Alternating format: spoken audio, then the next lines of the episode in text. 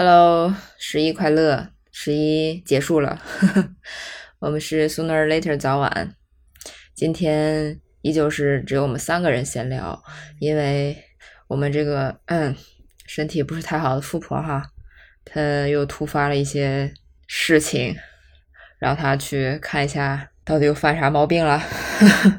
不过现在换季是挺容易生病和过敏的，嗯，大家多多注意吧。嗯，我是刚刚徒步回来，浑身贴了无数膏药的咪咪。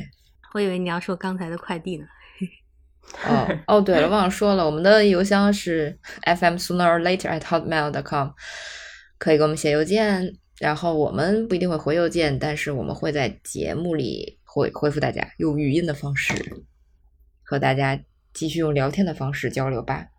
我是刚感叹工作很轻松就开始加班的河豚，今天是一副讲了很多话的那个嗓子啊，有些哑。我是过节就焦虑的婷婷，怎么感觉我们这个介绍都是有一些疲惫呢？你上了年纪，嗯，哎呀，谁先讲呢？你这个嗓子哑的先讲吗？哦，对了，可能本期本期会伴随着一些猫猫叫声，因为。刚给刚给他们买了一个新的逗猫棒，是我朋友推荐的，然后他还很静音，结果刚一拆出来就喜欢的不得了，疯狂的追逐，然后我就把它收起来了，它就不行了，到处找，知道把放在柜子里就一直扒拉这个柜子喵喵叫，所以它可能一直喵喵叫。我觉得喜欢猫的。听众会很喜欢，会很开心。背后有一只猫的叫吧，反正我们也听不见了。我们两个就是不太能听见的啊。嗯，我小小吐槽一下吧，就是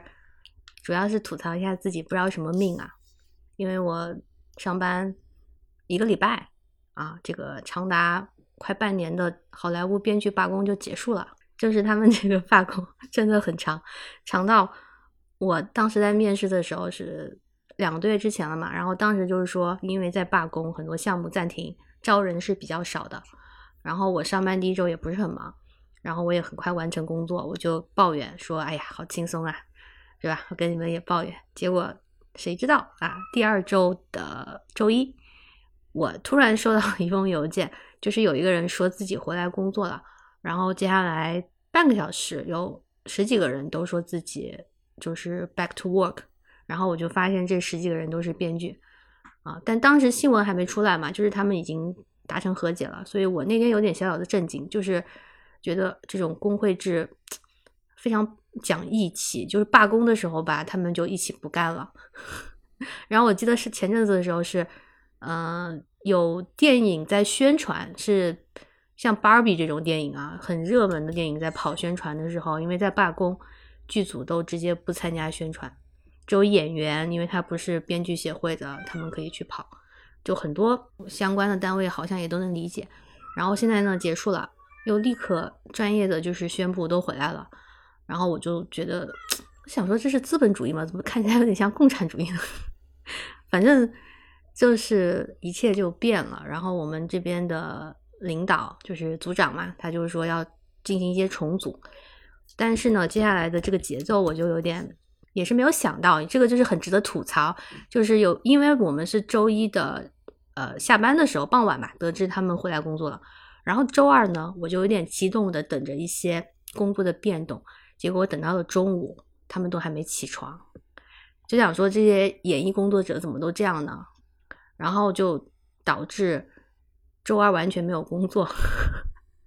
但那个时候新闻就出来了。然后再后来就是我们组长说，嗯，因为好几个项目又开工了，他们就需要重新分配啊，我们就也会被插过去什么的。然后我因为也是，就是正好我们是中秋节嘛，我要去快闪过个中秋，我就觉得行吧，你慢慢的排吧。然后就是上周末就开始通知了，就是给我发了一个三页纸的文档，一下子一堆事情，但是还是很充实啊。我就是觉得很好玩，怎么一工作 他们就恢复了？然后今天也去公司啦，说了好多话，然后就是还是在见世面吧。我觉得以后有遇到什么能讲的 再讲吧，反正也没有也没有太多的进展，毕竟才才才两周三周嘛。哦，但是作为一个小清新的公司，他们真的很会搞一些文青的小把戏，就是他们会做一些公司的周边，这个非常深重我心啊。就是虽然很多公司都会吧，但是细节不同嘛。像我，呃，我知道有些大厂他们其实是会做一些呃员工福利的周边给大家的，但是那种就特别的科技类啊，像我。这边就是我刚入职的时候，也是拿了一堆水水壶啊、笔记本什么的，然后还有贴纸，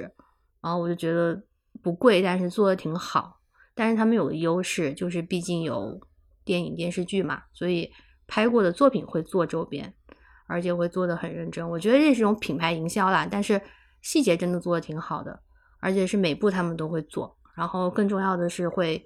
有些给我们免费拿，就是不值钱的东西。那我就很开心，就像你们之前收集那个呃 WeWork 的贴纸一样，对吧？就是是很小的东西，但是是一种乐趣嘛。这就是一些嗯身份认同，嗯，大家都很自豪是这个公司的才会，感觉也是对企业文化的一种哦。但有些周边我也不太理解啊，比如我今天去公司，我就发现有一个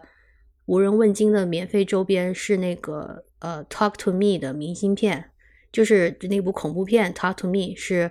上个月上映的恐怖片，我也没看啊。但据说剧情是说那个呃国外的笔仙，然后本司就做了一堆明信片，就是里面的人物中邪的，我就很惊恐的。就是那个女主是那个女生是个黑人，然后她就嘴巴张很大，翻着白眼，就那个特写的表情做了这种明信片。当然没有人拿了，我是看着很让人不舒服。然后他那一叠放在那儿，就是无人问津。然后旁边有一些别的明信片，就是被拿光了。我就觉得为什么会做这个吓人吗？嗯，然后呃，当然你们能猜到哪个就是目前最受欢迎的周边是哪部电影？你们应该能猜到吧？多重宇宙吗？对啊，啊，对啊，肯定得奖的。嗯。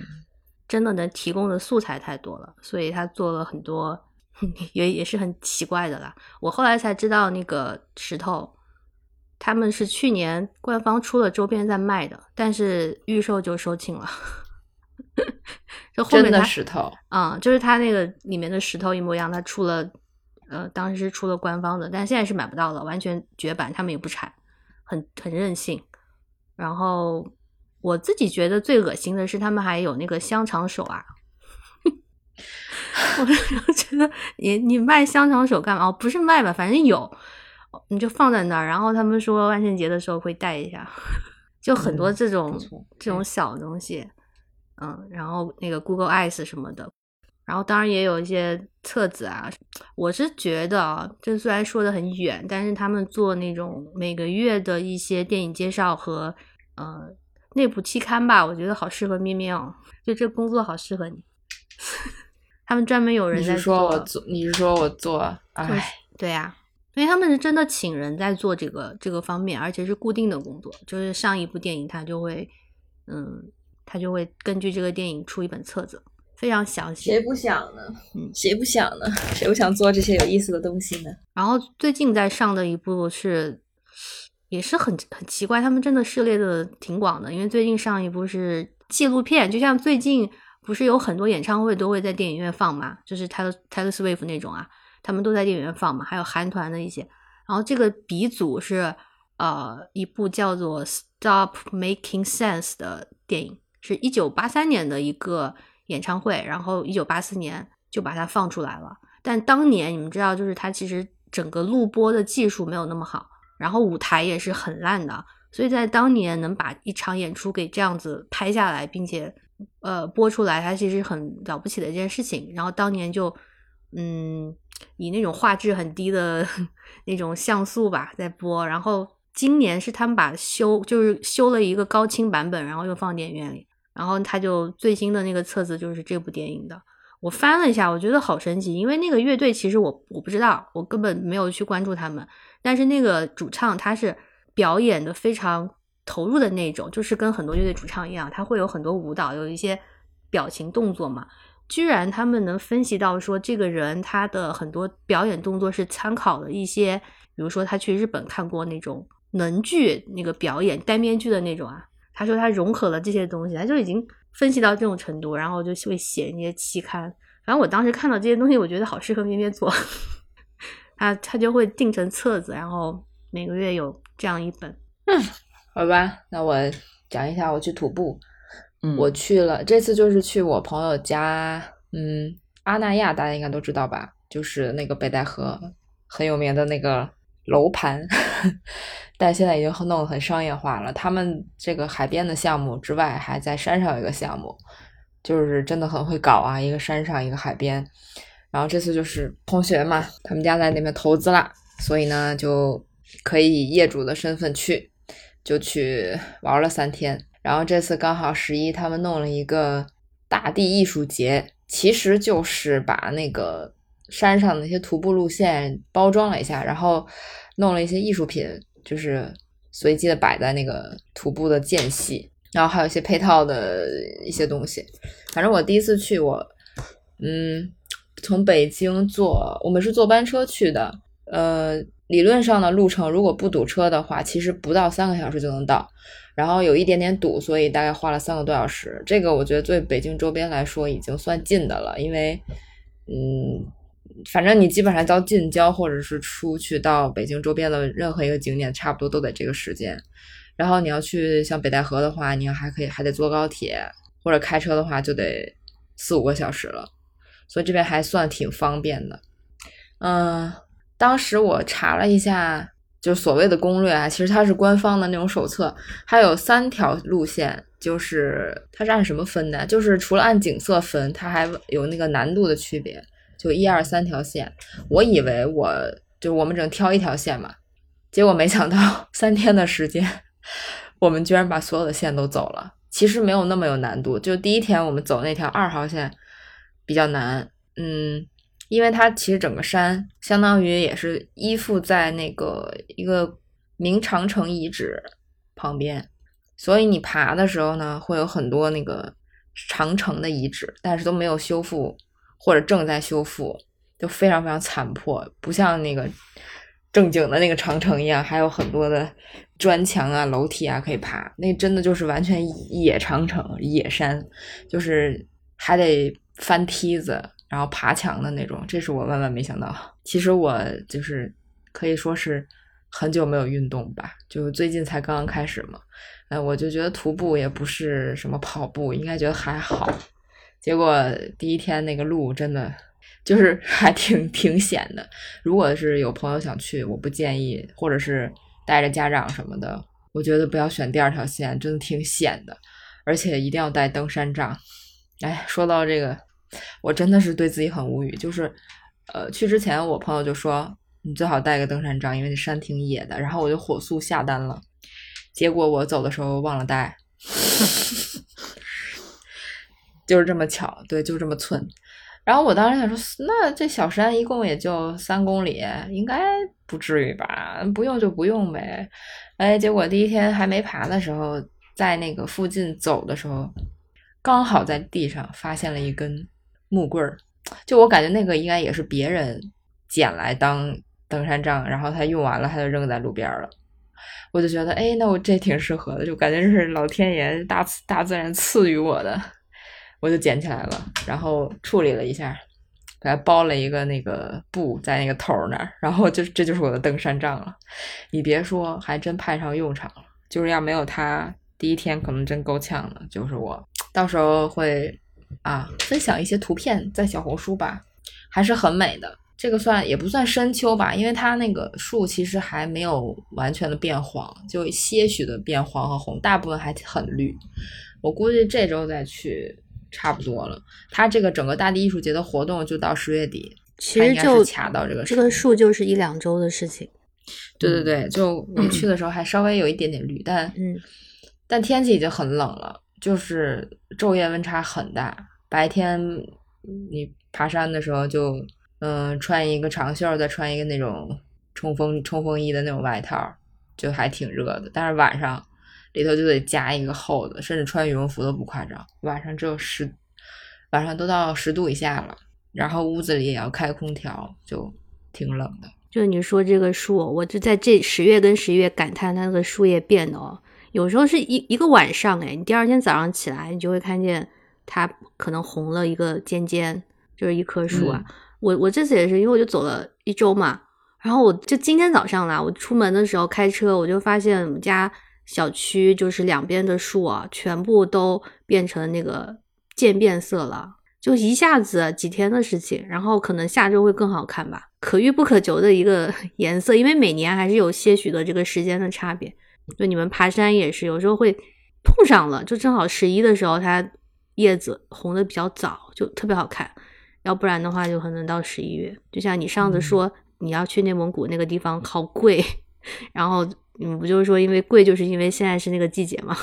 哦，我要吐槽一下这个大地艺术节这些艺术品，就是。嗯，有些许的坑，也不知道是怎么筛选的。反正大大部分就是在那个森林里摆一个，有些做作是吧？然后有对些许做作，反正我都觉得呃啊，可能是我已经老了吧。对这些所谓的艺术品，已经，它会有一个小的牌牌，上面有个二维码，你可以扫它，然后它就会给你写出它的讲解。然后每次看到那个讲解，我都嗯啊，这。就有就有那么一两个吧，还可以。昨天就是看到爬到那个第三条线的时候，有一个艺术品，它就是把这边种的所有的山楂和野山楂，全部那个果实穿了很多很多巨长的那个串儿，然后在那个树林间就绕在那个树上，就随机的绕，然后一大串一大串的，有点像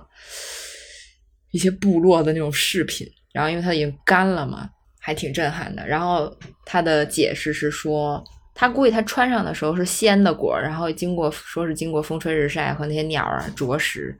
会有一个就它的形态会变化。那我觉得这个还挺有那么点意思，其他的就呃不知道在干什么。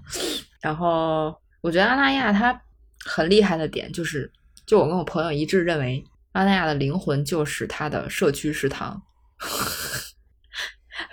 就因为因为其实你进他的这个社区是有一定门槛的，就你你不能随便进，你要么是这里的业主，你要么是来就是住民宿的，就你必须在这儿有有住，你才能进，你不能说我就来旅游来绕一圈我就出去了就不行，所以可能这也是人流量没有那么大的原因。然后因为这边是山区嘛，所以它这边的物资也没有那么的丰富，它整个社区吃饭的地方就是。两个食堂，然后大概两三个餐厅和一个超级小的超市。然后，如果你是业主的话，你所有的消费都可以用一个，就是他们那个官方的 app 上一个业主的那个二维码去扫，然后好像会打折。那食堂就是每天早上早中午开餐时间是固定的，就是你要想吃食堂，你必须在这个点儿来，有一种人民公社的感觉，就是无论你多有钱。你不就是社会主义共产主义？嗯，对，是是，对，无论你多有钱，你都大家都在来这吃食堂，食堂弄得也还可以，那饭也不是说多好吃吧，但也相对来说可以的。其实现在好像这种周边的楼盘都都弄这种所谓的什么小镇食堂、社区食堂，但是除了这个食堂外，你要想吃一些就有点逼格的餐厅呢，也有。就相对来说贵一些，然后没有那么多选选项，然后这边也弄了一个酒吧，然后那些大草坪上还弄那种特特别洋气的那种小小货车，你知道，餐车卖一些热狗啊、冰激凌什么的，就还挺好的。不能卖煎饼果子吗？一定要卖热狗？没有，没有，我不，我一直想吃那个热狗，但是我最后没时间去买了。然后还有一个，我以为就远远望去，我以为是在卖什么周边的一个车，结果走进去一看，在卖啥？他居然在卖。鱼丸汤，没有粗面吗？我没有买，就那时候已经晚上了。没有粗面哦，我不知道哎。其实我还挺想吃的。有木有鱼丸？那个时候他们已经下班了。木有粗面。我们我们吃了好几次冰激凌，还挺好吃的。太洋气了。就总体来说，我还我觉得这地儿不错。可能是因为有一些门槛儿。如果大家有时间和预算，还挺建议来的。因为这个地儿为什么说有预算？就是它那个。还挺贵的，为什么贵？是因为他那个房子都是别墅，就是都两三层，能住七八个人，所以你要不是全家一起来，或者你有一堆朋友一起 share，就有点贵。但是如果平摊的话，就还挺划算的。也有公寓，公寓住四个人、三四个人，一晚上也得旺季啊，淡季可能便宜一些，旺季也得一两千一晚，两千多吧，还挺贵的。别墅得四五千，民宿。这是我国自我国嗯特有的 Airbnb。嗯嗯，对，嗯，但我想吐槽一点，就是我不知道是故意这么设计的，还是怎么说呢？就是旅行它这个山的这个概念，所以它全程，因为它所有的房子都建在山上的，就是一层一层一个坡，你你你光走路回家就很累，就要爬无数的楼梯和坡。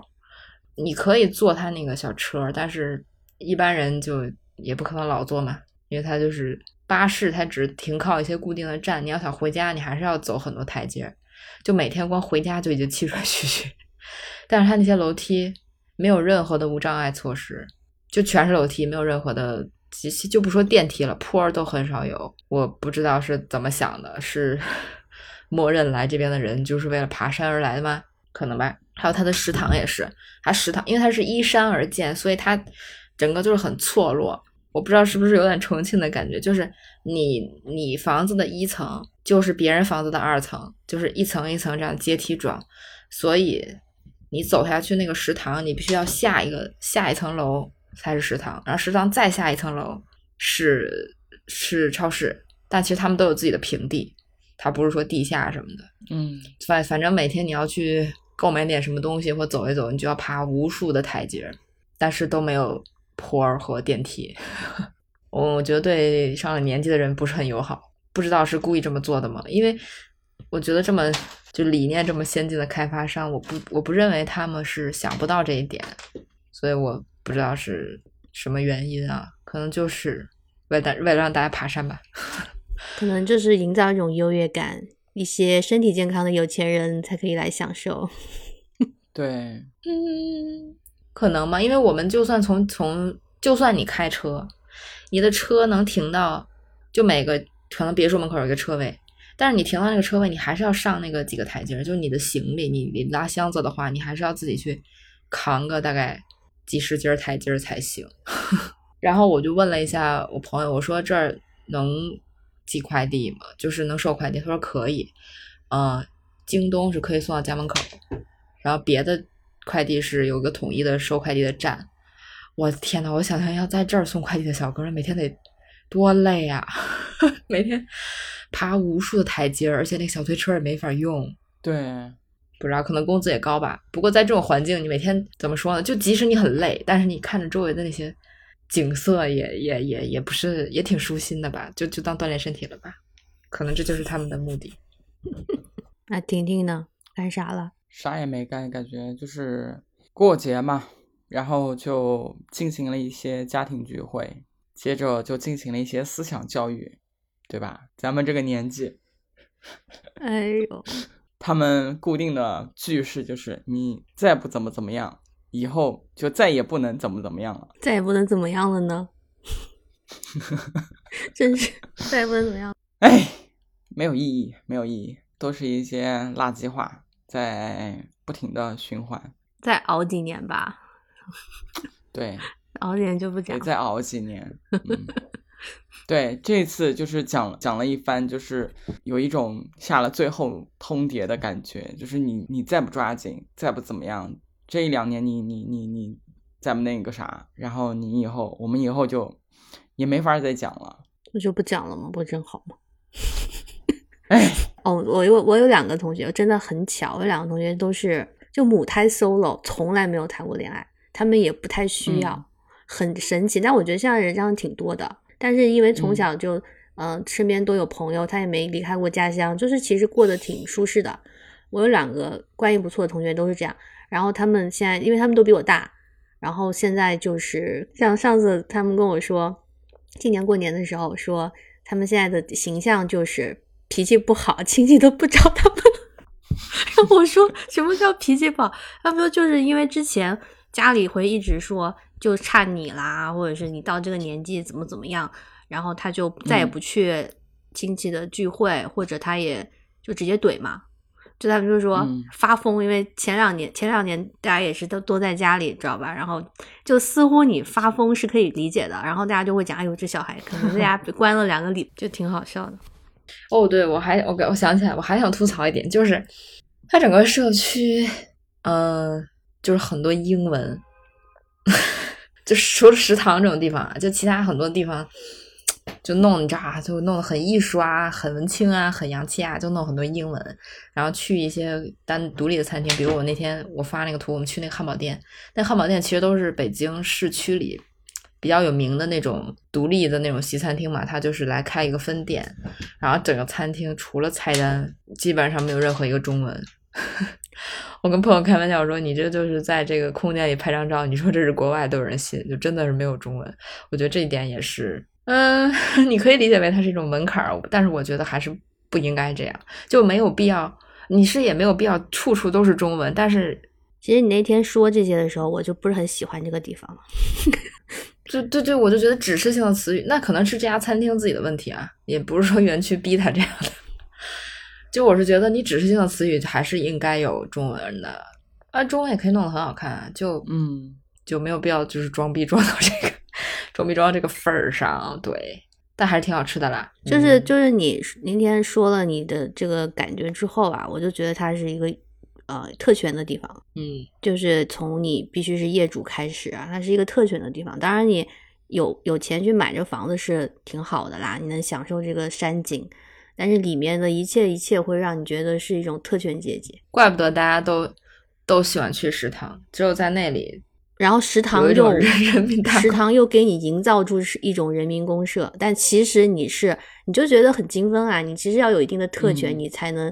又假装是人人平等的人民公社，所以就好精分。我就听你那天在那说，包括都是英文的牌子什么的，我就觉得啊，搞那么精分干嘛？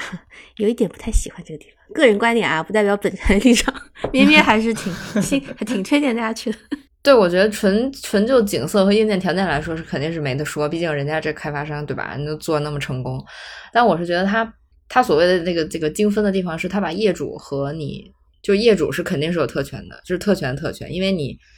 他买东西吃饭是都可以打折的，因为他有一个专属的业主码。然后如果你是普通的游客，你就是只是扫微信。我觉得这种就啊，嗯，一下就也怪怪的。也对啦，就是这是他们的一个营销策略。我只是说，是感觉上啦，你给人一种特嗯权感，就是营造一种嗯社区的特权感。然后这边弄的那个那个山谷音乐厅，就是它相对应的就是海边的那个什么最孤独的图书馆，就是它一火，然后所有人都来这打卡拍照。但其实我也不知道它真正演出的时候是个什么样子，因为它其实是个半露天的，就天冷了，我感觉是完全没有办法的，不知道怎么去当一个真正的场所去运营。然后这两天也有一些舞台活动，就是他那个手册你你弄的说是什么大地什么山居生活节，就弄得非常的文艺啊。但是他请的那些算歌手吧，就是那些游牧游牧民族的呼麦，我可以说我不敢保证每个人都欣赏得了，但是他为了这个氛围和这个节就是相匹配，他就要弄成这个样子。不过呃，看小红书说前天窦唯在这儿，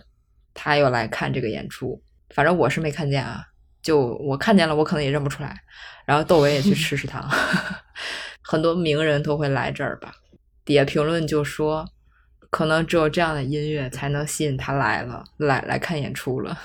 好吧，我觉得人家真的是大仙儿，人家是 也是配得上这样的生活。然后他那个楼盘现在还在开发，好就新的一期、二期、三期嘛，呃，新的几期还会弄那种艺术家工作室，就是你招商，就如果你是艺术家，你可以在这边开工作室，然后在这边办公什么的，确实弄得挺好的。但是如果真的是艺术家来到这儿之后，还真的会想办公吗？真的会想工作吗？天天的就是睡醒吃食堂、遛弯儿不就够了吗？养老吧，你说的是？对啊，来养老吧，来什么办公啊？那再说去看了，我去看了《封神》吧，延迟跟大家讲。我刚好也陪这个十一也陪我妈看了第二遍，就是我看第二遍，我陪嗯她再看了一遍，就是因为上上流媒体了是吧？嗯，嗯，我觉得电影好看啦，但不至于二刷。然后我觉得第二部会更好看，非常期待第二部。延迟的跟大家讲非常。期待那个女将军哈。呃，倒也不是，因为我觉得第二部的内容是开战了嘛，因为它第一部还是在跟你讲一个背景，包括它的整个电影的铺开。就第二部开始就是两边都开战了，然后激发，嗯，开始跟这边商纣开始打了。我觉得就很好看，因为那些天上的神都下来了，文太师都就回来了什么的，就这些会更精彩吧。而且我现在角度，我想想啊，就是因为我们我们朋友不是有一个微信的影视群嘛，咪咪也在里面。然后之前之前有一天，那个群里面不是有一些人非常推崇这种国内的科幻大片，就觉得好莱坞的看不上了。然后他们就有一天就是说，觉得《封神》啊，《流浪地球二》啊，应该现在称霸国际这个样子。然后我觉得我可以讲这个部分啊，就是为什么。国人觉得很好看的国产大片，在海外并没有如他们想的爆红，就反之一样。就现在好莱坞在国内也不吃香了，就毕竟现在到处都是隔阂嘛。但我这次看《封神》，我有非常深的一个感触，就是这一点。为什么老外可能对这个电影不是很在意？不知道可不可以给大家提供提供一点新的观点？就是我觉得这个电影是拍给我们自己看的，因为我真的觉得它很好看，就好看像。嗯，奥本海默的那种叙事感，就是你完全被抓住，全程不会觉得时间长，然后一口气看完的那种好看，并且我看完就想看第二部，嗯，就是很很很希望第二部赶紧就上映了。但是呢，我知道是因为我小时候非常迷《封神榜》，所以剧情上我就是全程在看他怎么把我小时候看的那些东西给还原出来，而且在这种程度上，就是会有情绪被他带动嘛，就是比如说他。像那个哦，李雪健，李雪健的声音也是让我很意外。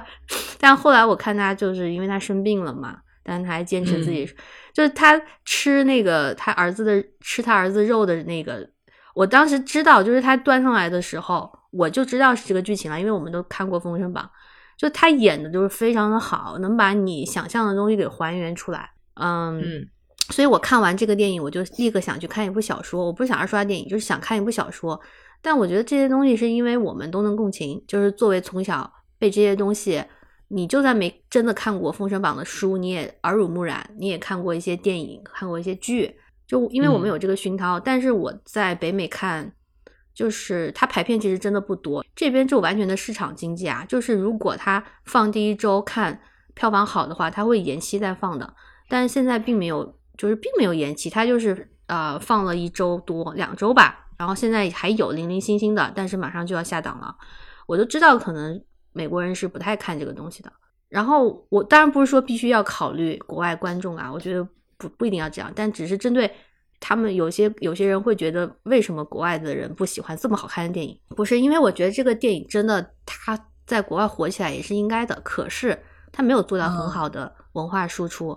因为我当时看有一个很明显的感受就是，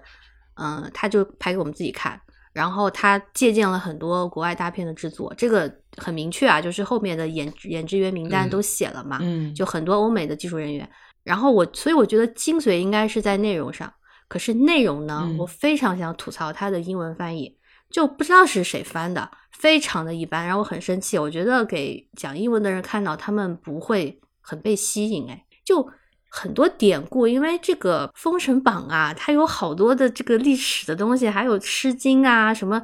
什么，比如说费翔登基的时候，就是那个殷寿登基的时候，他们祭天，然后抬着那只鸟，就是天命玄鸟，然后中文台词不是在朗诵朗诵《诗经》，就是四个字四个字的嘛，但是它对应的英文，我觉得 AI 翻的都比较好，我不知道是谁翻的，就是什么。什么“天命玄鸟”这四个字啊？它的英文翻译是 “the great black bird”，伟大的黑鸟啊！我当时看了，我就想说，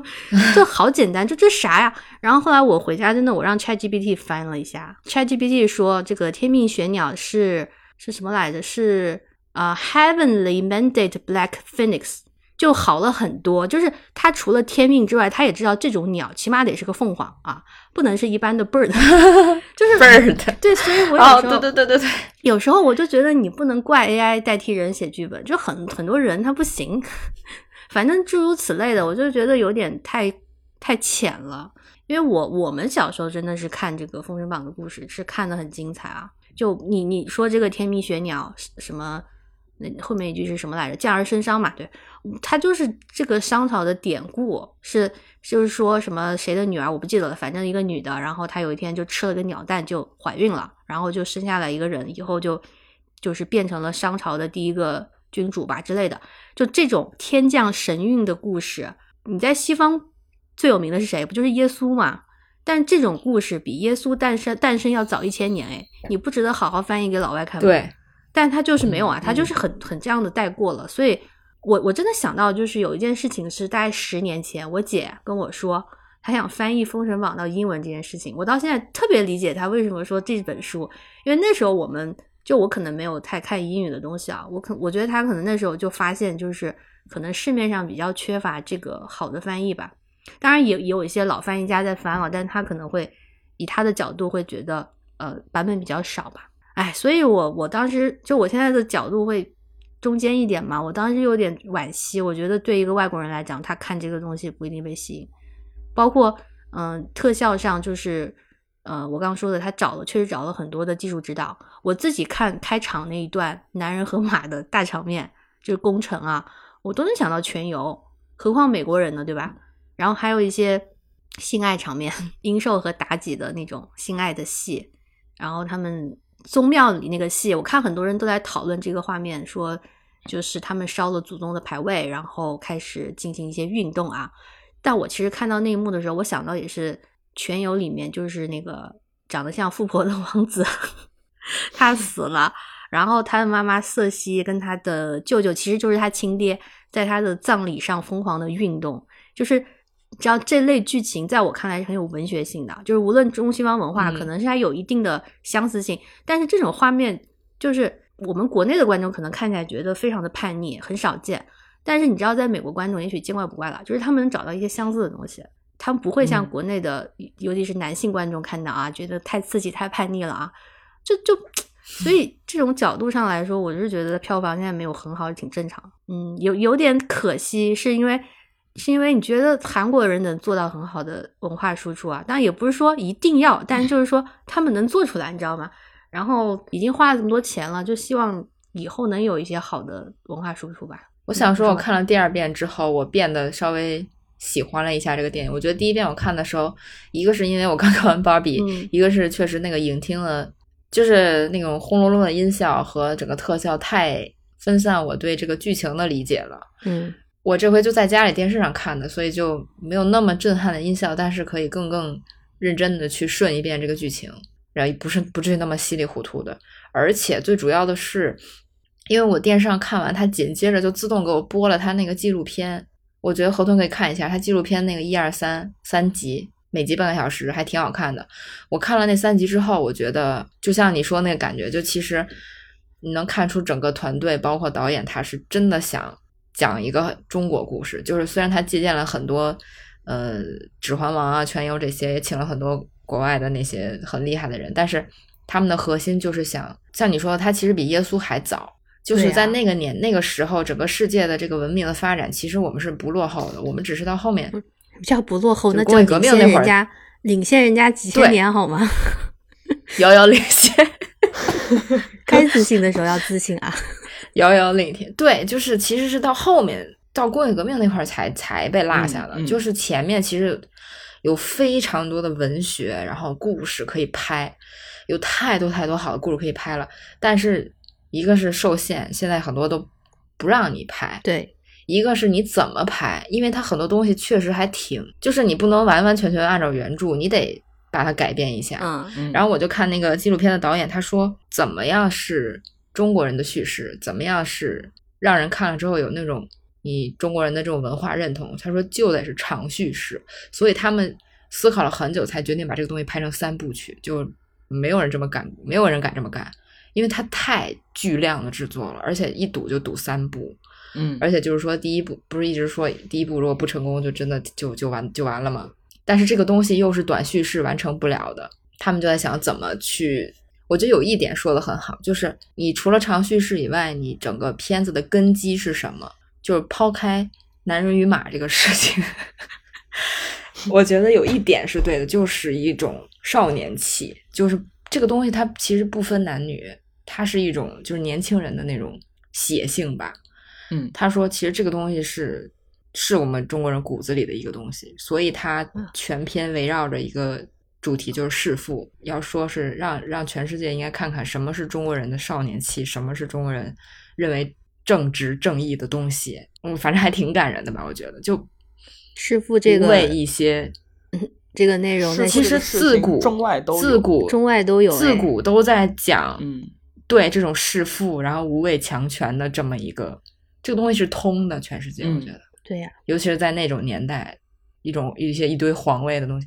就是这个东西是很能共情的。然后说，如果你你怎么拍出中国人的这种叙事，然后但是又能让全世界的人共情，其实他们做了很多很多努力。我觉得现在呢，能拍成这样就确实还可以了。包括他决定去从全球海选这个人，然后直接把他们训练了。一年多，没有说随便找一个谁谁的儿子就。但你们就说嘛什么什么流，你们会不会脸盲？我真的是到快后面我才分得清那个 那两位男生啊，会练吗？我差点没把，我差点把那个男主和那个太子姜文焕给搞混。不是哦太哦哦太子还挺哦分得清的，姜文焕有点就是最后把他放了的那个人。跟大家汇报一下，我还没有看，那你可以啊看一下流媒体，还是很精彩的。对，嗯，我觉得你们一定要看一下那纪而且每个人演的都好好。我我因为之前就没有关注他的剧透嘛，我有好多演员我都不知道他们演了，就后来才知道。还有一点是，我不知道是不是其他电影也这样，可能其他电影的纪录片看完了也很感人吧。但是我就是觉得，可能现在很少有人去这么就比较有匠心吧。可能因为这个东西真的要准备好久，你想他们拍的时候就是一七年，就拍完到现在都都将近八年了，一从一五一六然后开始选角就开始准备，经历了这么久，哎，然后就还挺有匠心的，因为尤其是呃。讲到那个整个宫殿，它不都是打造建出来的吗？现现盖出来的，在那个影城。然后重点是每一块那个皇位后面的那个木雕，真的就是工人一点点刻出来的。我觉得现在还能这么去干一件事儿，就挺牛的。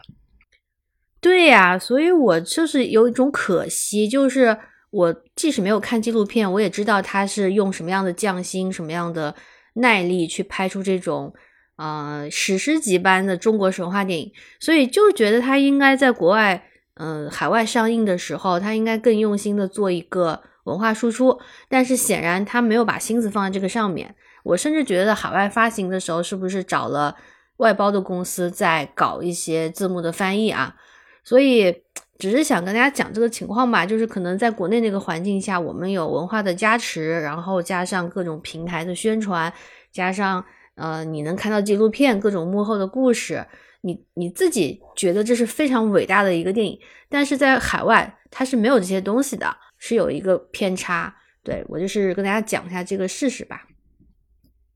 我觉得一般人也要是没钱啊，也也不敢这么干。反正就是这一切能拖这么久，然后花这么长的时间去，就为了雕一个那个想象中的那种殷商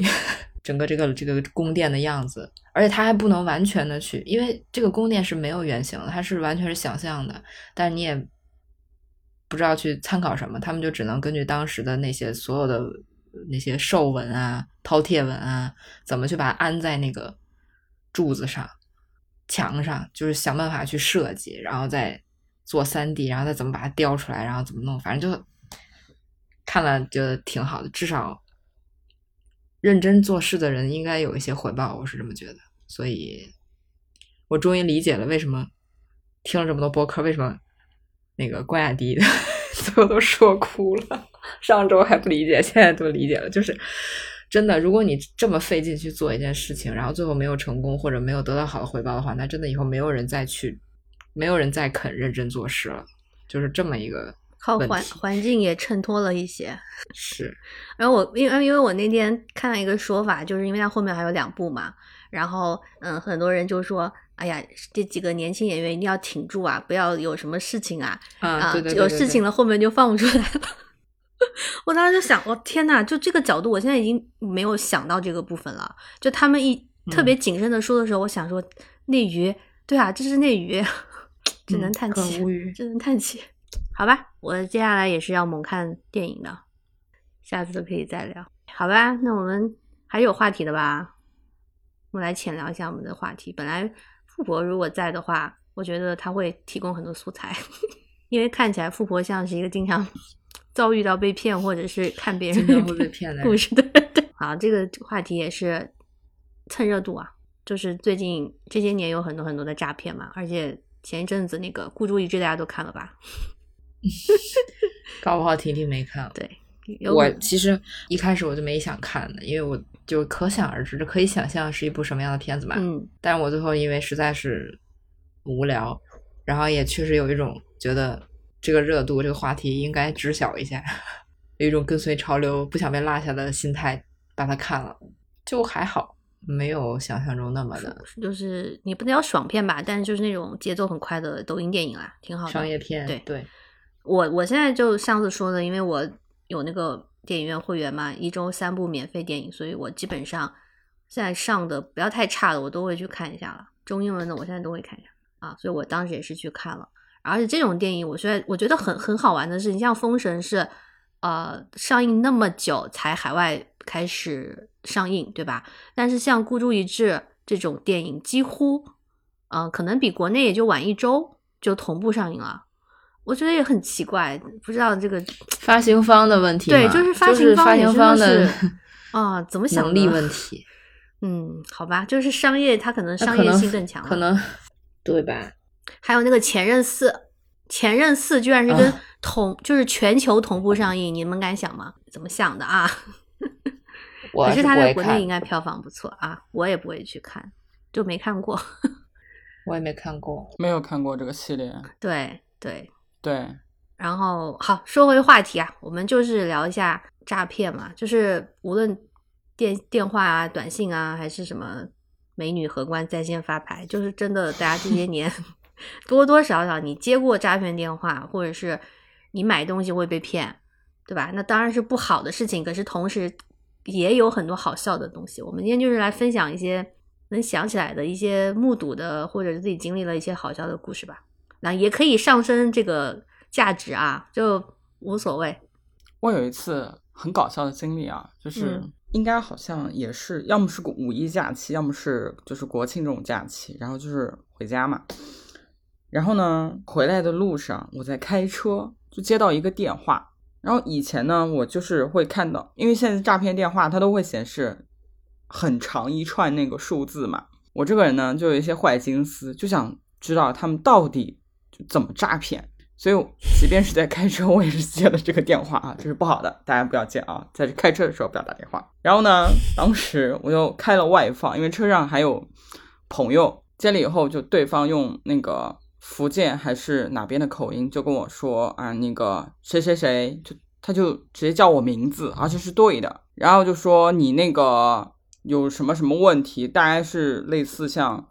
呃收到传票还是哪边就是有问题。然后就说你要去一个去那边什么什么局，然后在什么什么路上。然后我当时就在想，他就是骗我过去能干嘛呢？然后我就立刻让我朋友去搜了一下，就是那个那个什么什么局是不是在那那条他说的那条路上？结果真的是在那条路上。嗯，然后我就说，那我去了那边以后，我要找谁呢？我要干嘛？然后他就说，你到了以后，你就去那个二楼。哪个哪个办公室去找一个谁谁谁，然后我就越发的好奇，我就说去到你你明明就是一个骗子，然后你把我骗到那个真实的那个政府单位以后，然后我还让我去楼上去找一个办公室里的的人，那你怎么骗我呢？然后他，然后来我就就是又开车有点着急，然后他就一直一直反复的跟我很态度很强硬哦，跟我说你你你你现在就要过来处理，不然的话就来不及了，什么什么东西的。然后与此同时，我就接到了那个派出所打来的电话，就是又有一通电话进来了，然后就接了新打过来的那通电话，然后电话那头的人就跟我说他是那个反诈中心的，然后他说你是不是接到了一个电话是从境外打过来的？我说啊，然后他说呃这个是诈骗电话，你不要嗯你不要再跟他讲了什么什么的，然后我说哦哦，然后所以我就把那个诈骗电话也挂掉了，然后。我们就在车上开始就是讨论这个到底怎么诈骗？然后后来就是在我朋友就在网上搜索了一下，就说这个套路是把你骗到那个地方以后，然后他会再给你电话，然后让你完成他接下来那些操作指示等等。所以就是把你骗到那个地方，是看你是否会上钩。哦，这个是他们判断你是否会信就是被他们骗的一个嗯第一步吧。就嗯看看你到底会不会去。如果你去了，那说明你可能是会会是一个比较好骗的人，所以他会再告诉你就怎么接下来完成那那那一系列的事情。其实最终就是转账汇款嘛。然后我我因为就是很好奇这个事情，所以就是每一次有这种电话进来的时候打过来，我我我都会接。然后直到有一次又接了一次诈骗电话，然后就是电话还没有打十秒钟，公安局那边又给我打电话了，就说你你那个你不要再接这种电这些电话，这全都是诈骗，而且就接了一次就是公安局的这个警告之后，那一天我大概有接到四五通，全部都是要么是派出所，要么是骗警，要么是那种那个反诈中心的那些电话，就全部都在。给我打疯狂的打，就说那个谁谁谁，你不要再接这种电话，然后什么什么什么的，这个全都是诈骗。已经这是哪年的事情？感觉应该就是前两年、前三年这个样子吧，就就是近两三年的事情。哦，就是我就是因为那一次就接完那个诈骗电话以后，真的那一天接了好多好多个就是派出所打来电话，我也觉得就是挺不好意思的，就是害别人就是一天到晚在做这些事情。其实你想，那你说让你不要，要接也很离谱。那我一个电话来了，我怎么判断要不要接？他那个诈诈骗电话打过来的，现在好像都会显示就是很长很长的那个电话号码，它不是短的那种常见的电话号码，它是非常非常长，就甚至甚至于我都见过，就是那个屏幕上显示不下，就是太长了，那个数字已经缩到最 短了、最小了，然后那个还是显示不了。对，嗯就是他说这种这种电话就都不要接，而且很多时候嗯它都会显示是海外，然后所以从那个事情之后，我就嗯，真的很真的很不容易。我觉得他们工作量好大哦，就盯着你，只要有一个人接了，他就不停的要告诉你不要被骗，是吧？对，对，就是不仅是反诈中心会给你打电话，你你你那个户口所在的那个派出所会给你打，然后当地的那个区的公安局会给你打，市公安局也会给你打。我国真的是要做一件什么事情，所有人都能集中力量做呢？对，我跟你遇到过类似的事情，但是比你早些年，那会儿还没有什么什么反诈中心呢。一我估计得一七八年左右吧，我也是接到过这种说什么他是社保局的，嗯，说你的什么社保有问题，你马上到什么什么带着身份证来，对，态度很严肃，仿好仿佛对对对对犯了什么大错一样。对，说你你带着身份证来什么什么地址，也那个地址一查也确实社保局的地址，我跟你一样，我去查了，然后我当时我记得我反问他一句，我说什么时候能什么时候去啊？他说你尽快吧。我说啊、我今天没有时间，我就大概那么就搪塞了一下，因为我想赶紧挂了电话去查嘛。我不得不说，当时我真的很慌，因为你想一七一八年我才几岁，反正就二十多岁，我没经历过这种事情，还真觉得自己什么什么社保有什么问题的。然后我好像当时也问了别人，别人说没接到过这种。然后我当时其实没觉得他是诈骗，我也没觉得被骗什么的，我就是觉得就是本人就是拖延症犯，就是 你也没说具体让我什么时候去，我就说尽快，那我就不去，然后我就没去，就这样就没有然后了。可能过了几天之后，我才不知道在哪儿看到说这种就是诈骗，他的骗人的套路是，因为他跟你说的是你要到哪儿哪儿去，带着身份证去，嗯但其实实际上你到了之后。我跟你不一样的是，他没有跟我说去二楼找什么，他就说你到了大厅要打什么电话找他，他根本就不是工作人员，他就是骗子，他直接在大厅，因为大厅谁站在那儿都行，他直接在那儿会冒，应该是会冒充工作人员，然后把你带到一个什么地方，跟你说这说那，然后就是后面的一系列流程，就是他们的一开始的目的都是，首先你要先去到那个对对，真正的地点，骗到那个地方嗯。去，让让你产生一种相信，哦，是真的，真的是这个地方的意思。嗯，你好像跟我说过这事儿，咩咩，是，当时我觉得很吓人的是，为什么这些人都有这些信息？后来也见怪不怪了，就嗯，是啊，我我从那之后没怎么没怎么接到过这种电话，然后就嗯，今年过年就是疫情最后的大家都在家发烧的那段时间，我的同事被骗了几万块钱，然后他的套路就非常的不高明，但是他就被骗了，因为呃，当时大家收快递都是就收快递，我记得当时是就是不好送到门口吧，好像每个小区都不一样。嗯，然后他当时是接到一个电话，是快递电话，说你的快递怎么怎么样了，然后就是给他一个网址，让他去缴什么钱，反正他就是点了一个什么网址，然后傻了吧唧的以为要付款，然后就付了，结果一付 就就还有那张卡里没多少钱，就那也得两三万块钱就没了，哦，被骗了。天呐，我说你真的是心大，一个一个，我仔细想了想，如果我遇到这种事情，什么样的前提你能不被骗呢？首先，你必须清晰的记住你到底买了哪些东西，即将收哪些快递，到底有没有到付，以及这个东西它的价值是多少，有没有保值，就这东西你必须全都记得很清楚，然后才能嗯保证自己不被骗。如果你真的比较大条一些，或者你也不知道什么谁的哪个朋友给你寄过什么东西，人一说到付，或者说什么东什么东西丢了，让你去赔什么钱，你可能傻了吧唧真的就点了那个网址，就是就是手机现在短信接收的那些短信不都很多都带网址吗？就不要嗯乱点。对，嗯，我最近接到中文的诈骗电话，我觉得是不是因为国内管得太严了，他们就开始放眼国际了呢？因为很明显就是从大概去年到今年开始的，之前是没有的。就是呃前些年也是会有英文的诈骗电话，但是我们就是会有那个运营商嘛，他就推出了一种自动屏蔽 scan 的系统，就比如说这个电话如果是疑似，它就会屏蔽掉，你就不会接，就这个东西很好啊。当然也有一些漏洞，就是有时候会搞错，人家不是诈骗，但是也打不进来，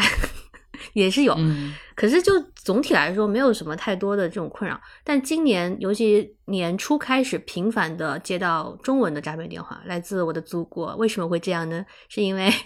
两个原因，一个是因为我给我爸妈买机票，买回国的机票，然后填的是我的电话嘛，这是一个非常明显的原因。因为我自从买了机票之后，我就开始接到国内的电话，然后都是声称来自于出入境管理局的。然后呢，还有一个事情是，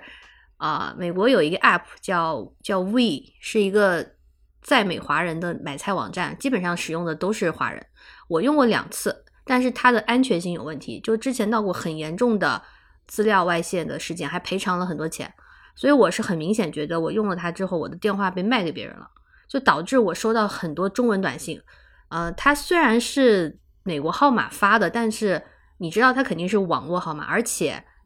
我觉得那些人可能都只有在国内的。他短信的内容非常搞笑，就是在一种幻想国外生活的那个那个样子里。就是比如说，我会收到一种短信是，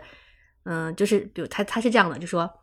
Jessica，我是 Tony。我在昨天的慈善晚会上没来得及跟你打招呼，然后 Alex 给了我你的电话号码，就这种，我看到这什么东西啊？然后还有还有一些就是呃找你帮忙的，什么什么刘师傅，我是某某某，我下周要在家举办一个 party，想邀请你来做大厨。然后还有就是什么说我是钢琴老师的，然后请我去做家教，就真的都是在幻想一种，我不知道他们是不是看小红书看多了，就是觉得在美国动不动就是晚宴 party，老师在家里面当私教，我不知道是这些骗子是不是这种想法，反正这种你一看就是假的嘛。然后我收到过一个最好笑的是，他喊我就是某某先生，然后说我想请教你对于中美关系的看法。我觉得这个短信哦，它其实是最高明的，因为他这种不都是群发嘛。但如果这个短信是发给了一个在美国的中年男子，他搞不好真的会跟你聊。反正就是很很多这种奇奇怪怪的。然后刚好前两天我在就是美国的一个朋友嘛，他也收到类类似的短信，他就发了就发到群里，然后我就存下来了，太好笑了，就是他回了，然后那个人是说哦，他说你好，请问你是张医生吗？呃，我是谁谁介绍过来的？他说您是治疗腿伤的专家，我这边有一位独居老人，然后就叭叭叭，然后就说你有什么，你有空来一下呢？然后我的朋友就回不好意思，搞错了，我是肛肠科主治医生，也和性病专科联合看诊，请问你这位老人有没有这方面的困扰？就是很奇怪的中文短信，我觉得很好笑，但我是这几这几这几个月没有了，我是年初的时候蛮多的，就。蛮好笑，蛮拙劣啊。然后还有那个出入境管理局的电话，这个也好经典。我怎么知道是出入境管理局呢？是因为他打来我不会接，然后他就会转到语音信箱里，就是一个机器的女生，就是说呃中呃中国出入境管理局通知你，你有一份重要文件，巴拉巴拉巴拉。然后他的号码也很好笑，就是一开始还是北京上海的座机哦，就是什么零幺零或零二幺啊，后面一个座机。但是大概打了一个月之后呢，他就不装了，他就变成福建泉州的座机，就是就是因为我们手机现在不是都会显示呃来来电显示所在地嘛，他直接就是泉州 China，就直接这样子啊，然后就很明显的诈骗。我后来也是很烦了，就是他每次号码不一样，所以你也不能屏蔽，就就每次都不一样，然后每天大概在下午四五点给我打，非常的频繁，就是每天。我不接就会转语音，语音也都是一模一样的。后来我就终于有一天，我就很很，我正好有空，我就接了。然后那次我跟你们也讲了嘛，就是我那天很闲，我接了，然后接起来语音是一模一样的，就是呃一个机器说这里是呃中华人民共和国出入境管理局，你有一份重要的文件什么什么，然后就是转人工服务，请按九，我就按九，然后机器还在那说您正在接通什么出入境管理局的人工服务，然后他这句话没讲完就接通了，然后我当时。我也是有点想笑，就是想说，全世界哪个国家这种级别的政府部门会一秒钟接通电话嘞？就很奇怪。然后接通之后呢，是一个男生，他没有口音啊，他普通话非常的标准，就挺专业的。说他就说您好，这里是什么中国海关，请问有什么可以帮你的吗？我突然就觉得很荒唐，就是你先说出入境，然后又是海关，就把这些部门都混在一起了。然后我就我就说英语嘛，我就说。Hi, uh, I got a message from the China X and Entry Administration Department. 然后那男的就就愣了一下，然后还假模假式的就说：“这里是中国海关，请问可以帮你吗？”然后我就说：“Can you speak English or can I talk to someone in charge？” 然后他就把我挂了，就非常的果断，一点都不拖泥带水把我挂了。然后也是很神奇的，就是在那之后大概一个月吧，我再也没有接到过出入境的电话。可是后来呢，过了一个月又继续了。就是我感觉那个男的把我暂时拉黑了一阵子，然后我的号码又滚动到他们系统里，又开始打了，就现在还有。嗯，但我觉得这样是会骗到一些人的，就是尤其是像我爸妈，如果他们当时买机票的时候填的是他们自己的，就可能中国手机号，那有可能就是他会接到，他会想说，我最近就是出入境嘛，那我可能就会听一下。而且我是觉得那个男的普通话真的蛮标准哦，他不是。福建口音哦，但可能聊一聊也会发现吧。但是老年人还是最容易被骗的，我觉得。嗯，但是他们怎么也不挑一挑呢？老打我的电话，打这个美国号码干什么呢？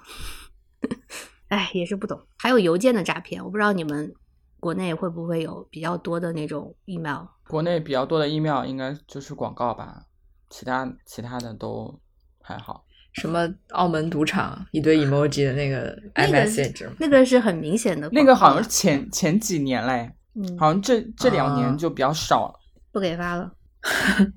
都都都去缅北了。那种那种算垃圾邮件啦。我我的话，我是呃哦，我们播客的邮箱啊，我不知道是不是因为是 Hotmail 的，就是有一个说法吧，就是据说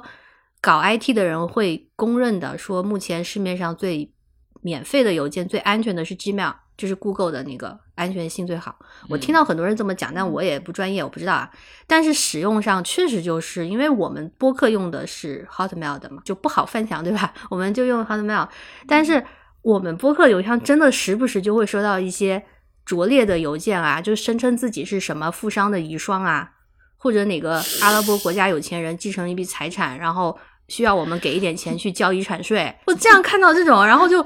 内容不仅很假，而且它是感觉是英文翻译过来的，就很明显的网上翻译过来的。但我是强迫症，我都把它删了，我就看到我就会删，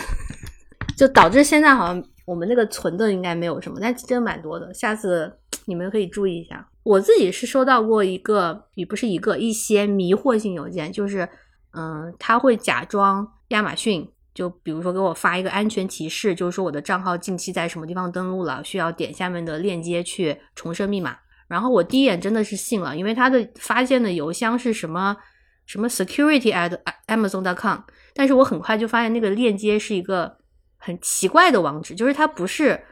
amazon dot com 的网址，那个链接就是像你说那个电话一样很长，所以我就打开我的比如说亚马逊的 app 先看了看，我觉得如果有有什么的话，它会通知嘛，然后它也没有提示，然后我再看一看它的发现人，我发现就是它那个。呃，邮箱，比如说 Amazon，它几个字母的下面有很多虚虚，就是像逗号一样，你不仔细根本看不见。然后我把这个邮件复制到什么 Word 文档里，然后它就会显示的很清楚，就是它所谓的这个字、这个单词，其实下面有一串字符。嗯，就这个我觉得有点技术含量的吧，可能真的人很多人一眼会被骗，然后就过去重设密码，然后你账号就会被盗了。前前几天吧，就是。我跟我的同伴讨论了一个事情，就是那种我不知道你们有没有看过啊，就是现在一些 A P P 的那个广告里面会就是给你推送类似那种小视频的那种广告，然后呢，那个视频就告诉你说，呃，点击下方链接下载什么什么免费小说 A P P，然后可以看小说得现金这样子的那种广告嘛，嗯，然后。回家的时候，就在家的时候，我妈是就是平时她做饭的时候，就是会听一些就是这种 A P P 的小说，然后就是放在那儿，然后给她自己播，然后她就在那做饭。然后那天我就看到我妈在刷手机，就刷到了类似这样子的广告，她就说点击视频，呃，点击视频下方链接下载，比如说这个叫土豆免费小说，可以听小说得现金。然后我妈就说，我天天用那个。那个那个 app 听小说，她也没有给我给我过现金嘛。然后后来我就把我回来以后就把这个事情讲给我同伴听了。我同伴说：“你注意注意听他的这个广告啊，他是叫土豆免费小说。然后你妈用的那个应该叫土豆小说。”哦，差两个字。哎，对，就是差两个字。然后我说：“这个东西不就是诈骗吗？”就是你，你如果是真的天天用用这个的话，你都不会觉得有什么问题。可是它就是，就是其实是两个 app，嗯，完全不是一个东西。我说，哇，这真的是已经不是山寨了，就是明目张胆的一个诈骗行为。哎，怎么怎怎么可以做到这种程度？我说，如果不是你讲的话，就是我完全没有发现。他说他有一次就是因为点开那个 app 以后，他就给他推送了这个广告。然后他就自己不知道是点点到哪边去了，然后可能就是跳到那个 App Store 里面了。然后他说，就发现他以前用过那个小说的那个 App，然后发现就是你你因为 App Store 就是如果你没有下载过的话，它就会就是提醒你会下载嘛，然后不会不会出现那个更新或者是那个云朵的那个标志嘛。他说发现自己就是没有下载过那个 App，才发现哦，原来是两个东西。他是免责嘛，就是你下的其实是另外一个，然后他就说不给你钱。我觉得就是打这种擦边广告，嗯，其实其实说白了就是骗人嘛，嗯，对，就这种东西现在真是防不胜防。之前我我是看是反诈骗的一个就是宣传的那种广告吧，就是说，嗯，你不要觉得你现在自己没有被诈骗，你觉得自己很厉害很聪明，其实就是没有遇到那个适合你的那个诈骗类型而已。就目前的诈骗类型，你你你你没有上当，但是不代表你不会受骗，所以就是一定要小心。前段时间不是不是还有那种呃什么刷单扫码儿，嗯，我我我我讲过没啊？就我妈就收到了，就精准的定位中老年人，肯定不会寄给我。嗯，他就是先先给你打一电话，说我是什么淘宝商家联盟，说什么回馈您。给您寄个小礼物，您不用收有花取任何费用。嗯，就是那意思，就是通知你一下，你收你即即将收到一个快递，就是我们寄的，我们是淘宝说回馈什么。可是我妈根本几乎不用淘宝，她她买那些东西，她都是在什么什么微店，她要淘宝买什么东西就我给她买，我就说反正你就收着呗，也也不用干嘛。他他寄过来，万一上面让你扫码干嘛，你就别扫就是了。然后寄过来发现。是一把伞，我就千叮咛万嘱咐，让他在收到快递的每一步都都拍照给我。结果他那快照的那个不是快递的那个信息单上就写着几行大字，说请勿轻信什么让你加微信的人，就是那意思，就是他已经把你需要警惕的事情都给你写上了，意思就是 我们是安全的，对，嗯，我们是好人。对对，然后就给我整懵了。然后他，我当时还跟他说，你收到这个快递，你就把当时给你打电话那个电话拉黑，因为很可能你刚一收到，他就给你打电话说，啊，您收到了吗？嗯、您能不能加一个微信给我们好评啊？就就就可能会是这样。然然后我就让他拉黑，让他拉黑了。结果那个快递就他那个最外面那快递单上就印着，就那个备注那儿就写着几行大字，说请勿轻信任何人让你加微信什么什么的。然后我就给我整懵了，我后来倒是也没有发生任何的后续。总之就是莫名其妙多了一把伞，伞上也没有 logo 啊。然后这个 没好像好像那个还真上面是盒上写着个什么淘宝什么联盟，就很莫名其妙。你搞不好是真的嘞。我想说，对啊，我想说，难道他们是真的淘宝商家联盟？然后，但是世界上还有另一波儿以他们的打着他们的名号行骗的，你懂吗？就是可能叫淘宝嗯，什么什么商家联盟，就是对，嗯是另一波，也是山寨。这事儿就过去了，然后就前段时间，大概就前一两个月吧，他又收到一个快递，没有给他提前打过电话，就直接收到了。然后那个里面就有一张卡，写什么扫码刮刮，什么赢大奖、赢现金、加微信，什么领领取。我妈就拍给我了，我说这肯定就是骗子，你就是这姐千万别扫，赶紧给他扔了。他寄过来的是个啥呀？我我不记得了，好像是个什么小收纳盒，反正就那种不值钱的东西。然后，但是我上这这种其实是比较低级的骗术了嘛，就只能骗到这中老年人。他一看什么有钱拿，他们就就会扫。嗯嗯，但其实你扫了之后，他可能也只是把你拉进一个群里，就是嗯不是真正的去诈你的钱，而是让你去嗯当他们的工具人。呃，给你拉一个什么群，说什么做单刷单能能一天能赚或者是好评返现之类的，嗯啊，对，就这种。那你说这个中老中老年人没事儿干，可能一天做点任务赚个十块钱，还可能这事儿是真的。但是刷单不也是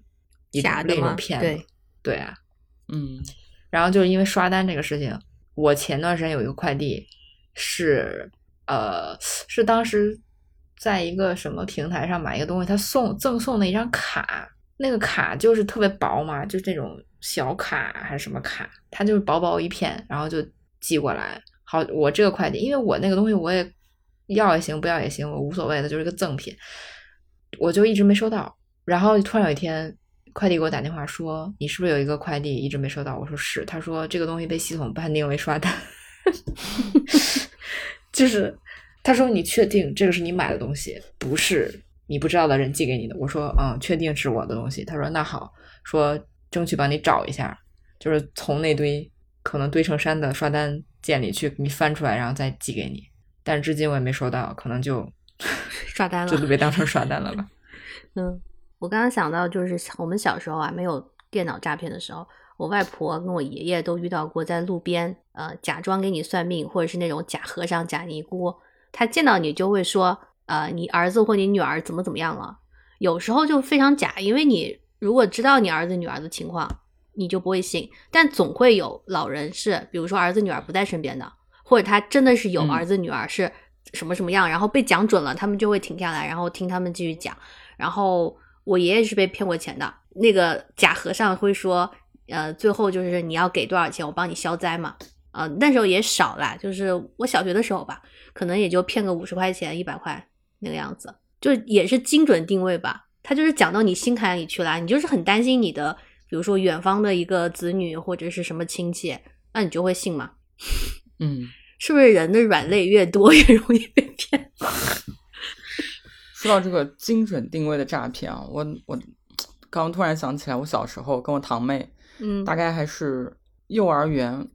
的那个年纪，很小很小，就从我堂妹家去我奶奶家的路上，不知道家里面是谁给了我们两个人，可能是一块钱的零花钱。然后那天我们两个人就是走从他家走到我奶奶家那一路，我们两个人就花了五毛钱，就是嗯我们俩还剩五毛钱在口袋里面。然后呢，就有一就快到我奶奶家门口了，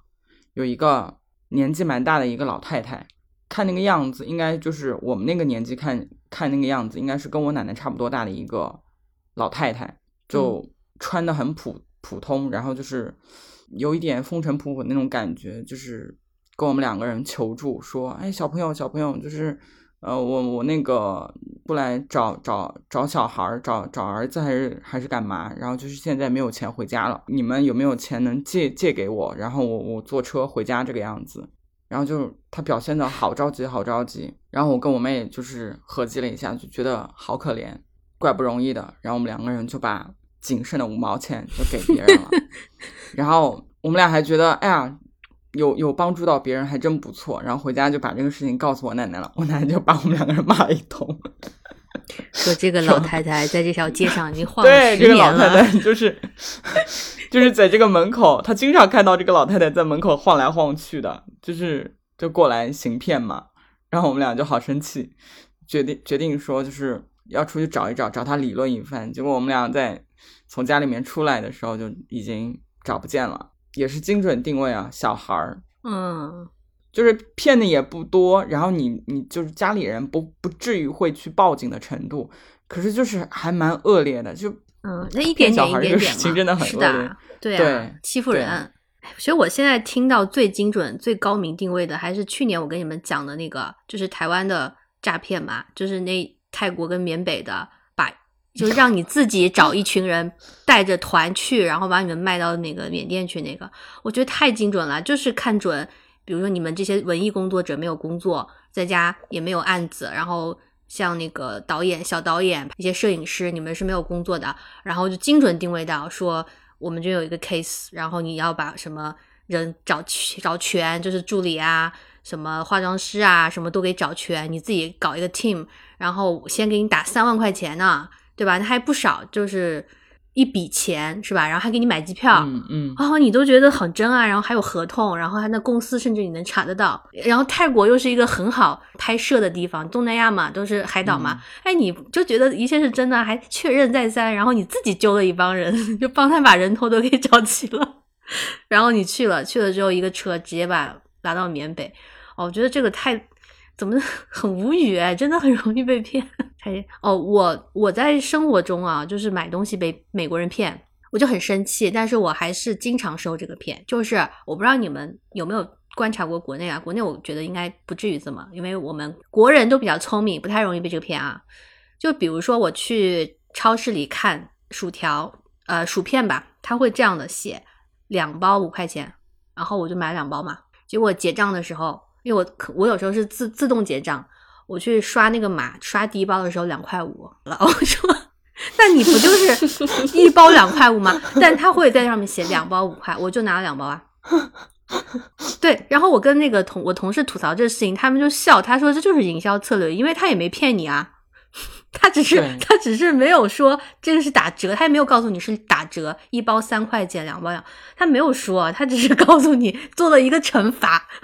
但是我就真的有时候你不会想那么多，因为我们国内就是这样，他如果给你写了两包多少钱，他就是 因为在打折嘛。然后我每次犯了一次错误之后呢，我就会告诉自己下次要看一下单价。但是总是会过几个月又忘记了，然后我又买了两包东西。后来我就发现美国人是这样的，他如果真的在打折，他会写买一送一，他会写就是 buy one one free，他不会写呃两个多少钱。嗯，所以啊，这是他们的一个小小的这个心机，我真的很生气，做过好几次人，主要那个薯片也不好吃啊。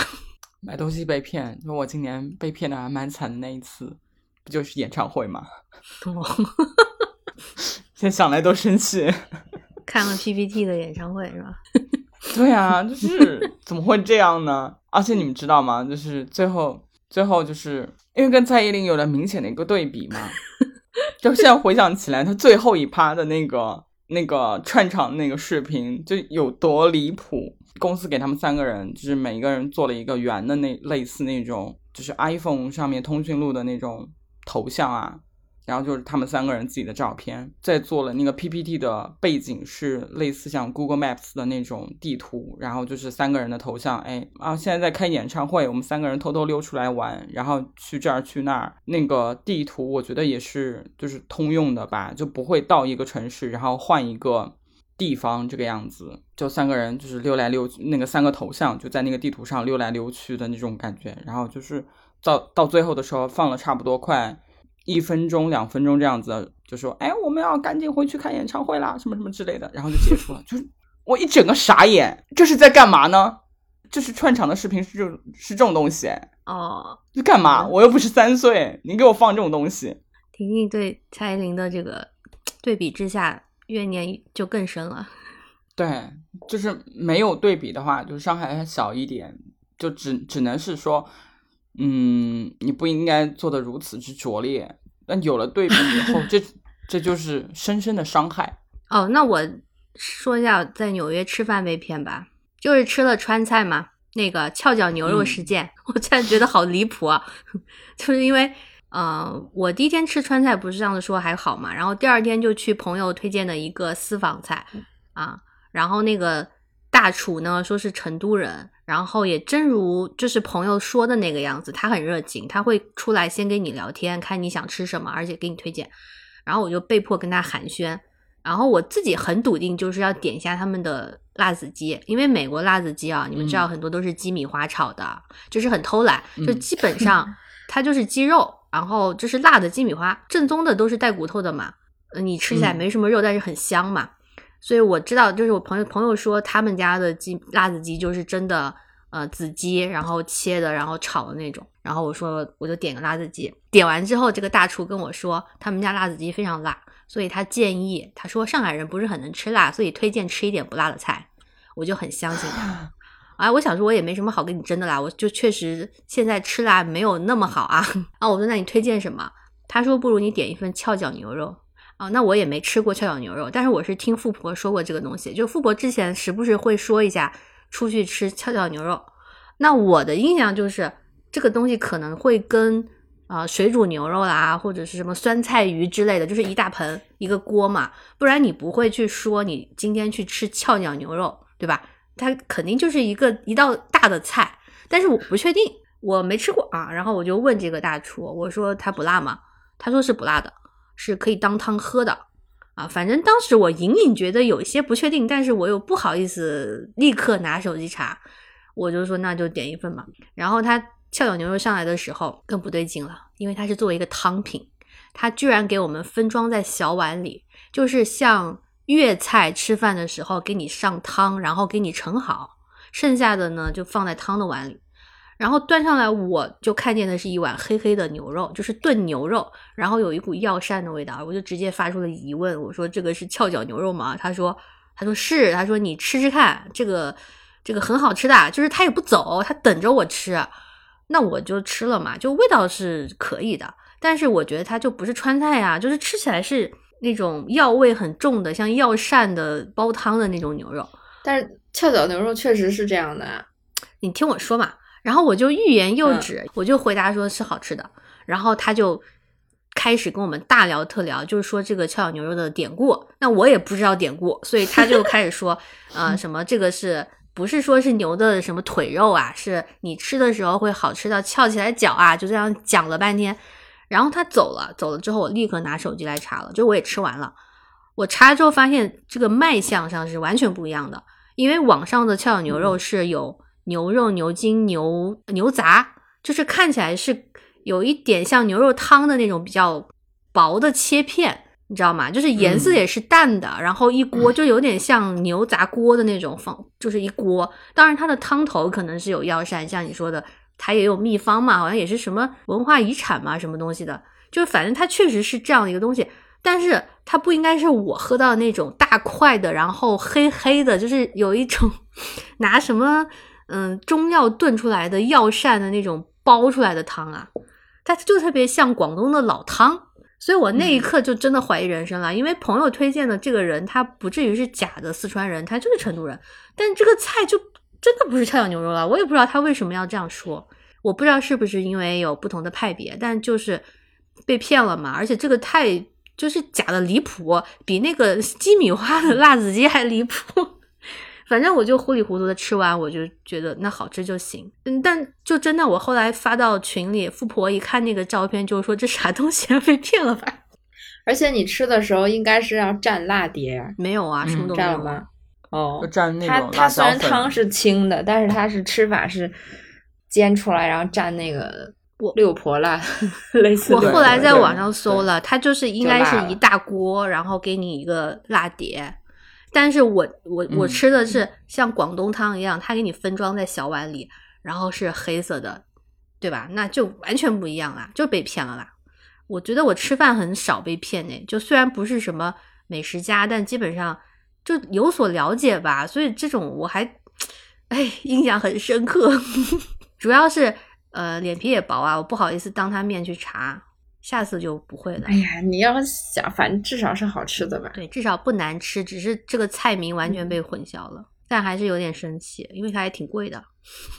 哎，我觉得他对不起他的家乡，他怎么能这样呢？能拿一个广东汤来骗我们？也许是四川人去吃，他就不敢推荐这道菜了。他可能那个经历就是自己改良了，觉得这样更好。中国人不能骗中国人呐、好吧？还有什么？我觉得你要说吃饭被骗这件事情，在北京我有很多我没有什么发言权。对，我在北京没有什么发言权，就是很多所谓的什么网红店，什么近期很火的店，然后你去一吃就觉得，嗯啊，也不好多说什么，就有点坑啊。其实大，我觉得大，我感觉大部分这种店我都是这种感觉，就没觉得有多好吃，可能有时候不知道吃什么了，随意随意进的一家反而还不错。难道吃饭被骗是一种北京特色吗？就是已经自我放弃了。哦，那那还有，我讲一个美国特色的诈骗方式吧，就是支票。就这个东西哦太西方了，就是我觉得它是一个较为落后的时代产物啊。嗯、现在用的还很多，但是我是觉得它有一些落后了。就是我工作里其实接触支票非常的多，然后也知道它有一定的好处嘛。但是呢，我是不太认同，就是像一些美国人说，支票是最安全的一种方式。因为他们会觉得你是开给某个人的，那别人是存不了的。但是我现实的情况就是，它的漏洞在于，第一个你可以模仿人签名，第二呢，银行的审查系统很落后。就是比如，呃，拿我妈爸妈为例好了，他们是不懂英语的，但是来美国我也帮他们开了个户，他们就有一个账户，然后他们用的很少，基本不会开支票，但是偶尔遇到一次，就是比如说要开给。就是办证件的时候嘛，你给什么 USCIS 开支票，那就是我帮忙写，然后我就从小都会模仿我妈签名啊，就是有一些试卷签字什么练就的，然后我就 一口气帮她写好了，我妈就很震惊，我妈说你从小练的吧？我说对，然后这个支票啊就寄出去了，我妈也不会查，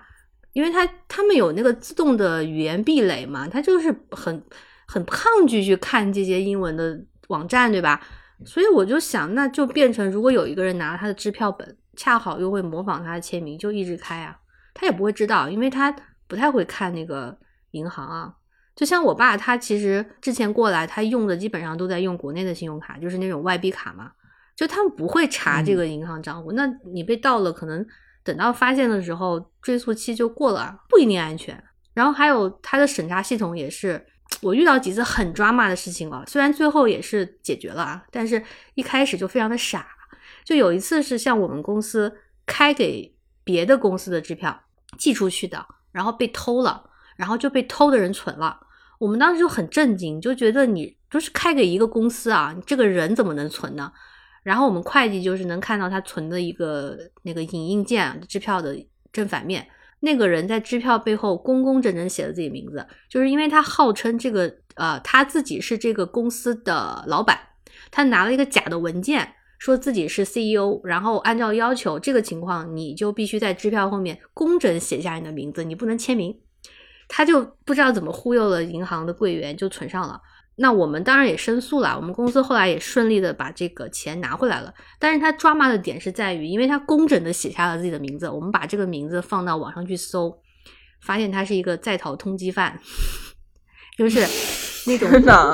背着好几个罪名，什么二级伤害罪、醉驾，然后什么强奸罪，就很多的这种，就很抓马嘛。然后还有哦，还有一次是反过来的，就是审核又过严，就这个，哎，这就是怎么说呢？就是就是大家知道有一些账户是共同账户啊，就是两个人的账户嘛。那开户的时候，当然两个人都会去签字，然后留下签名。可是使用的时候呢，往往就是可能一个人在开支票，那另一个人他就没写过，然后这样下去，居然有一次啊，就是 一个什么情况？就是那个没有开过支票的人，他开了一张，就是他签了个名，结果这张支票不能对，就是银行突然就很震惊啊，他说签名对不上，然后我当时 我也很震惊，就是你说你严格吧，你也很死板，你就是可能是这几年银行的记录只有一个人的签字。但是很明显，你是一个共同账户，那你去查一下另一个签名，对吧？你应该考虑到这个情况嘛。他们也没有，他们就是很很蠢，就是说你签名对不上。当然后面也是没没损失钱啊，但是就麻烦，你就会去进行多一步的，也是是要申诉啊什么的。哎，反正我就觉得这个东西真的，就支票这个东西也不一定能防止到诈骗呢，而且现在也不方便，但是还是挺多的，现在用的还是蛮多的，就很美国特色。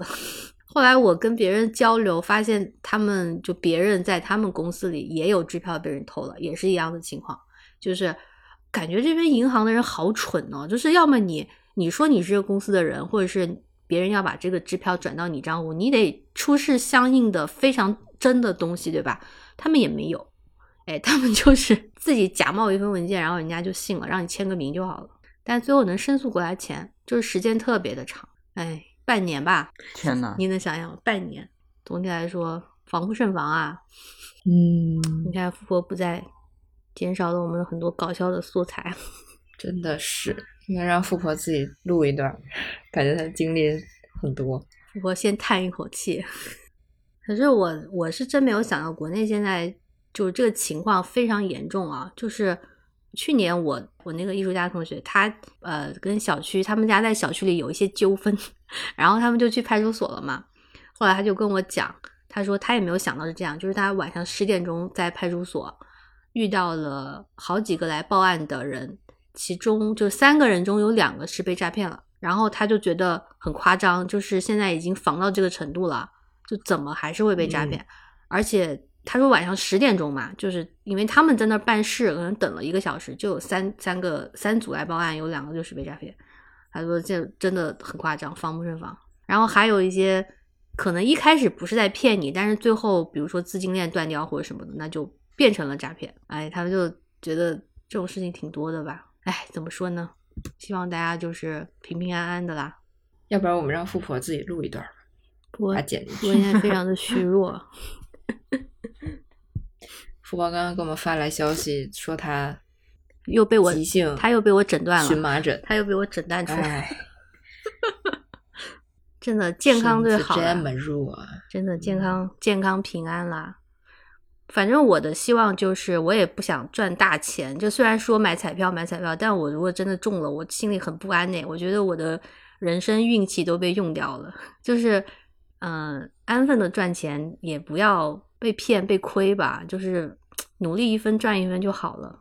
真的。嗯，好吧，那我们今天就录到这吧。嗯，反正我们三个人啊，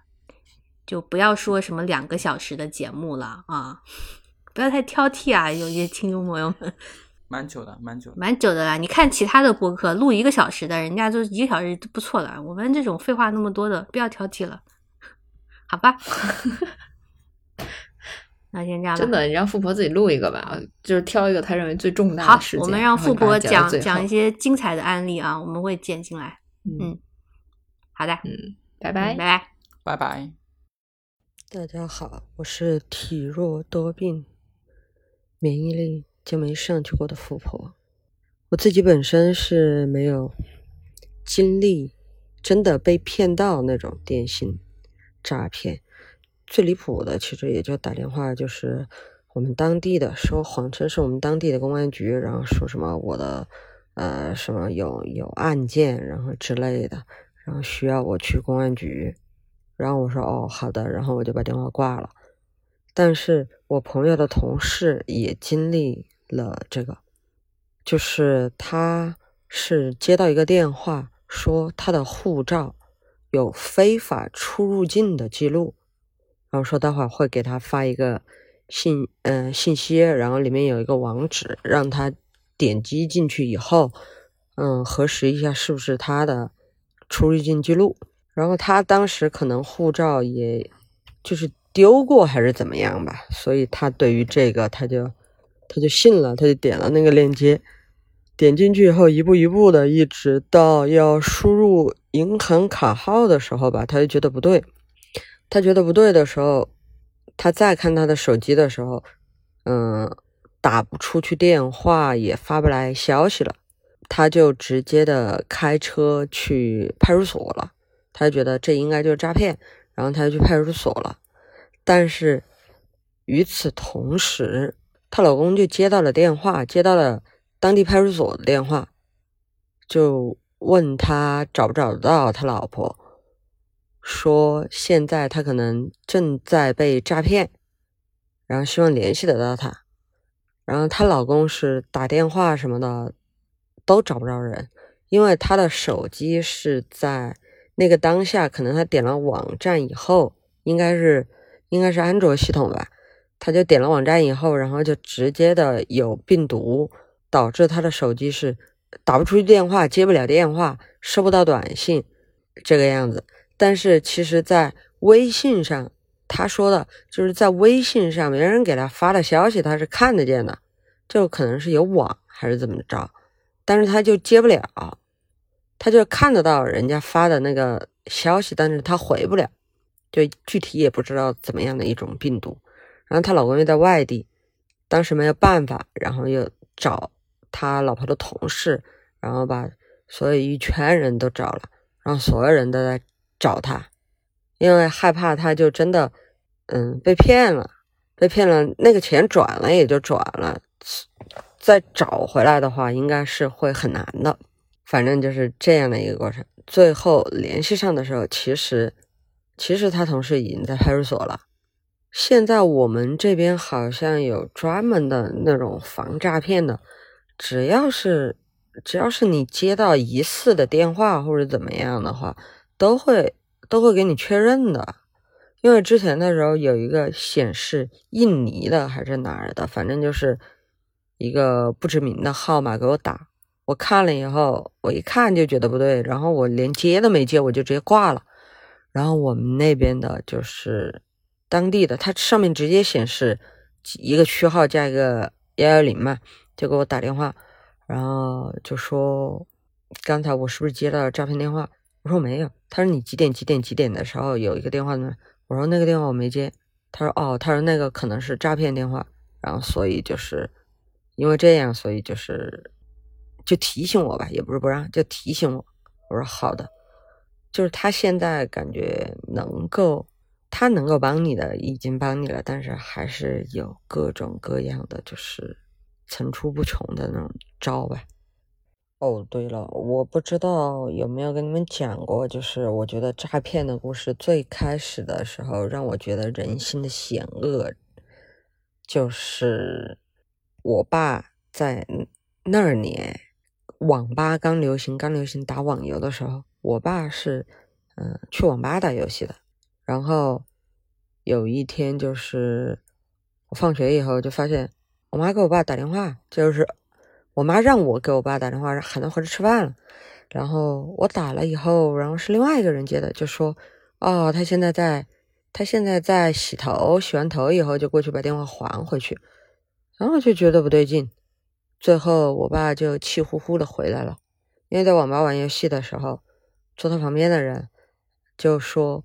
找他借手机，那个时候还是三星的翻盖手机啊，嗯，找他借手机打个电话，然后我爸就借了，借了以后呢，那人还给他买了一瓶脉动，反正就是，嗯，在当时来说挺贵的一瓶水啊，买了以后，然后接着在那儿打游戏。等一会儿呢，那人又来找我爸接电话，我爸就直接的把电话给借出去了，就直接拿着电话就跑了。但是我爸在那打游戏，他也没发现。然后我们打电话过去呢，先打那个电话呢，那个人应该就是刚拿到手机，但是他也糊弄了一下也走了。反正最后就是我爸这个手机就是新买了不到一个星期吧，然后就直接被骗走了。主要是那那个年代应该还也没有那个什么跟踪啊、定位啊，那这些东西都还没出来的嘛，丢了也就丢了。这是面对面的 被骗了一个手机，所以网吧不是个好地方。